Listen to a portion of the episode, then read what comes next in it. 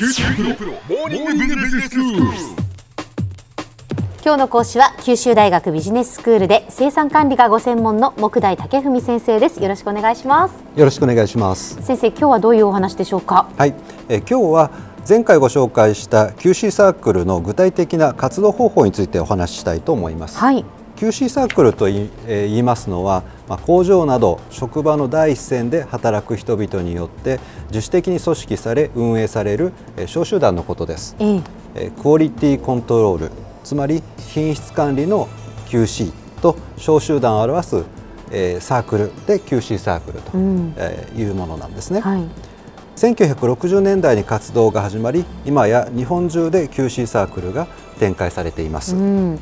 この QC サークルその品質管理という目的だけではなくてやはりその、まあ、職場のこう環境づくりというか、まあ、人間関係をより良くするための非常にこう大事なものだっていうお話をしていただきましたよね。そうなんですね、ええ。はい、でこの QC サークルなんですが、はい。だいたいグループごとに1ヶ月から数ヶ月の時間軸で特定のテーマを取り上げてうん。改善活動を行っていきます、はい。でこの改善活動については活動ステップが体系づけられていまして、えー標準化されているんですね。ええ。基本的にはいわゆる PDCA サイクルというものを回していきます、うん。PDCA と言いますのは、はい。い、わゆるあのプラン、うん。計画ですね。それから実行の Do、ん。評価のチェック改善のアクションその頭文字を取って PDCA と言います。はい PDCA サイクルというのは、うん。まあ、車輪のようなものなんですね、はい。現状から目指すべき高い地点を目指して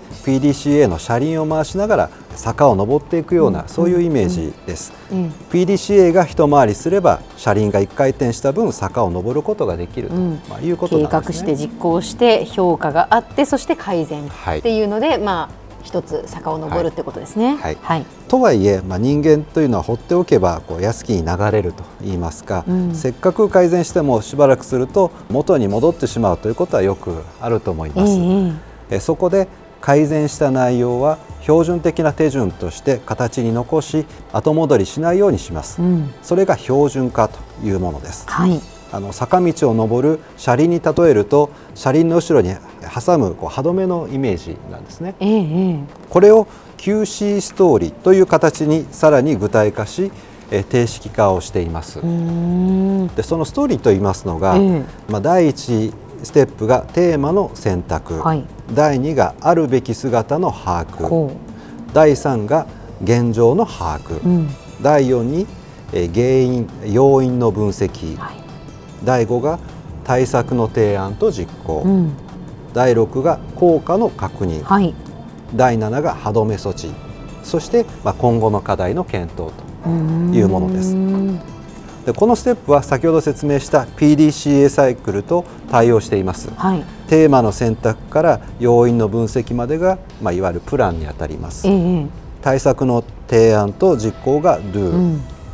効果の確認がチェック。そして歯止め措置と今後の課題の検討がまあアクションというわけなんですねなるほど。でさらにじゃあ具体的にどう活動するかということについても分析手法がまあ用意されています、えええーこれをまあ QC7 つ道具というふうに言いますはい。品質管理のための分析といいますと、まあ、難しく感じることもあるかもしれませんが、うん、QC7 つ道具は、まあ、ちょっと勉強すれば誰でも理解できるような分析ツールをまあまとめたものなんですね。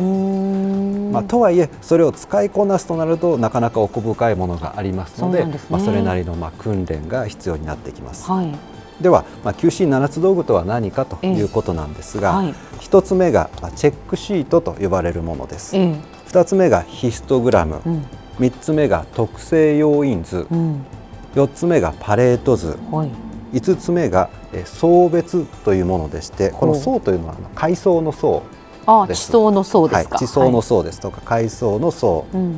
に分けると書いて層別です、はい、それから6つ目が散布図、うん、7つ目が管理図なんですね。はい。それぞれの内容について詳しくは後でご説明しますが、はいまあ、これらは取り組む改善テーマについて問題となる事象をこう数えていったり、えー図式化して見える化したりするための道具なんですね。あの例えば1つ目のチェックシートというのは非常に単純でして、ええ。あるカテゴリーに当てはまるものがいくつあるかを数え上げるものです。うん例えば血液型が A 型の人が何人、うん。B 型の人が何人といった具合に小の字を書きながら数えていくものなんですね。はいはい、これはわかりやすいですね。はい。えで2つ目のヒストグラムというのも、うん。これも実は簡単でして、ええ。チェックシートで数え上げた、えーまあ、件数をカテゴリー別に棒グラフに表したものです。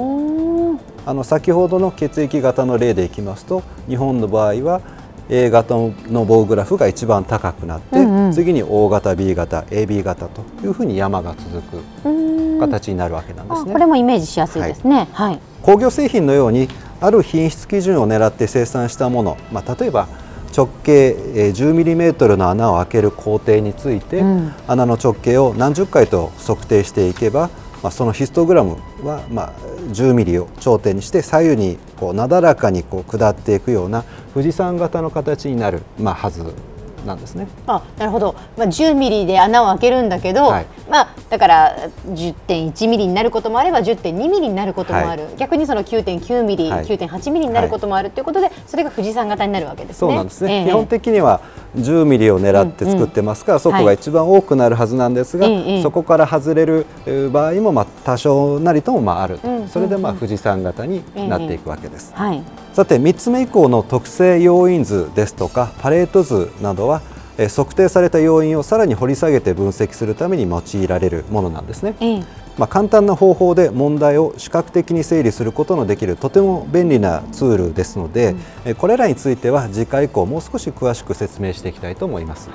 では先生今日のまとめをお願いします。はい、QC サークルを効果的効率的に進める道具立てとして QC ストーリーと QC7 つ道具があります。QC ストーリーは PDCA サイクルに従って改善活動を進めていくための標準的なステップをストーリー仕立てで定めたものです、QC7 つ道具はそのための簡単な分析ツールをまとめたものなんですね。QC サークルではこのように活動の具体的なステップとツールを用意することで誰でもこの活動に参加でき成果を上げられるような工夫がなされているわけなんですね今日の講師は九州大学ビジネススクールで生産管理がご専門の木大武文先生でした。どうもありがとうございました。ありがとうございました